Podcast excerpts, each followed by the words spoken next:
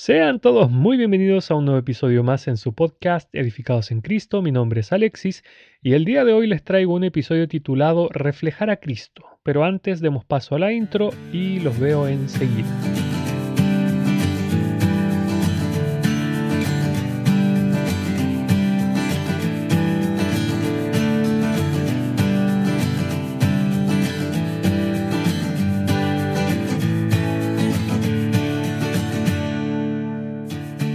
Ok, tal como les decía al principio, vamos a hablar acerca de reflejar a Cristo, pero me gustaría partir, como siempre, con un versículo de su palabra, en este caso de la epístola a los Efesios.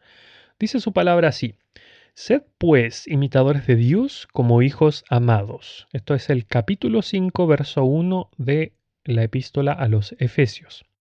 Ahora bien, miren, cuando a Juan el Bautista le preguntaron quién era, Primeramente le preguntaron si él era el Cristo, a lo cual él responde que no. Esto lo encontramos en el Evangelio de Juan, en el capítulo 1, entre los versos 19 y 20. Luego, aquellos que le preguntaron quién era, le dieron una serie de nombres de hombres, de grandes hombres de fe, tales como Elías y Moisés. Esto lo encontramos en el verso 21 del mismo capítulo del Evangelio de Juan.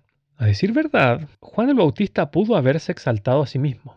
Pudo haber dicho cosas muy importantes de sí, como, a ver, como por ejemplo que él tenía el Espíritu Santo desde el vientre de su madre. Es importantísimo eso, cualquiera lo, hubiese destacado. O que su nacimiento fue anunciado por un ángel. Eh, no lo sé, que era Nazareo, Nazareo, perdón. Pero lo cierto es que él decidió no hablar nada de eso. Y cuando se le pregunta, bueno, ¿y tú quién eres? Él dice, yo no soy nadie. Yo simplemente soy una voz. Entonces, esta voz, si, si, avanzamos un poquito adelante en el capítulo 3, vamos a ver que su ministerio parecía que estaba siendo minado, entre comillas, por aquel que él llama en el capítulo 2 el Cordero de Dios. Y unas personas incluso que, le hablan, luego voy a leer el versículo, casi lo incitaban a, como a luchar, a, a, pelear por su obra, a defender el territorio, por así decirlo, en relación con el bautismo que él hacía. Eh, voy a leer el verso completo y dice, y vinieron a Juan y le dijeron, rabí, mira, el que estaba contigo al otro lado del Jordán, de quien tuviste testimonio, bautiza, y todos vienen a él. Esto es en el capítulo, como dije, en el capítulo 3 del Evangelio de Juan, en el verso 26. Yo, honestamente, y con, con la mano en el corazón, creo que nosotros, cristianos de hoy en día, hubiésemos hecho lo opuesto a lo que hizo Juan el Bautista. Porque, a ver, si miramos el contexto, si ustedes leen esta porción, este pedacito, él no se molestó, ni siquiera, por así decirlo, se levantó en armas para defender este territorio que estaba siendo usurpado, ni siquiera se inquietó, la verdad. Él da una respuesta y que muchas veces los cristianos la repetimos, que es, es necesario que Él crezca, pero que yo mengüe. Esto es en el capítulo 3 de Juan, verso 30. Mis amados hermanos, es que nuestra actitud debería ser igual a la de Juan el Bautista. ¿Qué quiero decir con esto? Que nadie nos mire a nosotros, que nadie nos vea. Ya, si por ABC alguien posa su mirada en nosotros, la idea es que vea reflejado a Cristo. La verdad es que lo vea tan clara, tan nítidamente, que a nadie le quepa una duda de que está viendo realmente a Cristo, un reflejo de Cristo. Que si por ejemplo abrimos nuestras bocas, todo lo que salga de ellas sea un reflejo perfecto de las palabras del Señor Jesús, de la forma como Él se conducía, como Él se comunicaba. Esto debería ser algo que nosotros, no sé, tenemos que desear, debemos buscar con ahínco, perseguir. La verdad es que yo creo que dentro de las oraciones que hacemos, que deberían ser a diario, por cierto, eh, deberíamos rogarle al Padre que Él nos moldee cada día más a la forma de Cristo para que seamos pequeños Cristos, porque eso significa ser cristiano, pequeños Cristos, para parecernos a nuestro Señor Jesús. Es que, hermanos, si lo pensamos hace no mucho escuché este, esto, que Dios, Dios Padre ama tanto a su Hijo, el Señor Jesús, que quiere, no que quiere, perdón, sino que quiso llenar el cielo de pequeños, eh, de pequeñas réplicas de su Hijo. Me gustó esa, esa expresión. Amados, la verdad es que tenemos que tener siempre presente que nosotros, los seres humanos, redimidos por la sangre de Cristo, no somos nada. Nosotros somos realmente el trabajo del alfarero. Nosotros representamos la obra de sus manos. Así que cuando la gente nos mire, debe ver al alfarero, no a lo que el alfarero hizo, sino el trabajo del alfarero. o sea, la gloria siempre la debe recibir el alfarero, no la obra que el alfarero hizo. Existe un grupo cristiano eh, de Estados Unidos llamado Casting Crowns, eh, bastante conocido dentro del mundo cristiano angloparlante, anglosajón, que en el último disco que tienen publicado hay una canción que, que se llama Nobody, que en español se traduciría como nadie. Y a decir verdad, me gustaría compartirles, o sea, porque les saco esto, porque quiero compartir lo que dice el coro, que es eh, la esencia de lo que estoy tratando de decir. Dice así, porque solo soy un don nadie tratando de decirle al mundo todo acerca de alguien que salvó mi alma. Desde que me rescataste me diste un corazón y una canción para cantar. Vivo para que el mundo no vea a nadie más, sino a Jesús. Este debería ser nuestro deseo vivo para que el mundo no vea a nadie más, sino a Jesús.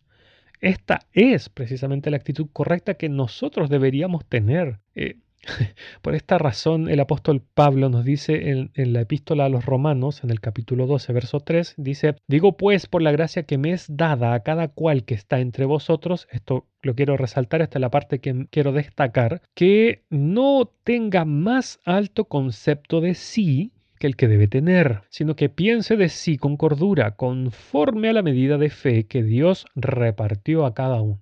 Mis hermanos, ¿acaso no es el problema que nosotros vemos en estos días entre el pueblo cristiano? Porque todos tenemos estos conceptos tan altos y nos creemos tanta cosa por los estudios y los trabajos y el dinero, porque no lo podemos negar, la situación en la mayoría de los países eh, hispanohablantes ha mejorado bastante ciertas excepciones, obviamente, pero ya nos, creemos otra cosa. Y aquellos hermanos que viven en Europa, en países industrializados, o, en la misma Norteamérica, que tienen obviamente mejores situaciones, mejores pagas. Nos vemos envueltos en este mundo que lo único que hace es exaltar al ser humano.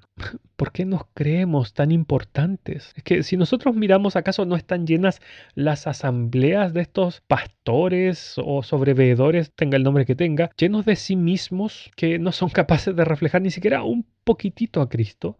Porque son ellos los que quieren ser el centro de atención y no apuntan hacia, que toda, toda la congregación mire solo a Cristo. No, quieren que siempre los miren a ellos. Y sin mencionar la clase de cristianos que hay en este tipo de asambleas, bueno, y en otras también, donde sí es cristocéntrico, pero aún así nosotros nos amamos de tal forma que queremos que el mundo nos vea a nosotros y no queremos reflejar a Cristo. Esto es porque estamos llenos de esta soberbia, de, este, de estos creernos tanto. Eh, la verdad es que nos hemos vuelto tan fariseos en estos días. Mis amados, les quiero hacer unas, unas cuantas preguntas que me las hice yo personalmente y que créanme que estoy muy lejos, muy, muy lejos de, de la perfección de Cristo, pero ¿a quién estás reflejando tú, mi hermano, tú, mi hermana? Cuando el mundo te ve, ¿tú te estás mostrando a ti mismo o muestras a Cristo en tu vida? ¿Qué es lo que la gente ve de ti? O sea, ¿existe algún rasgo del Señor Jesús que,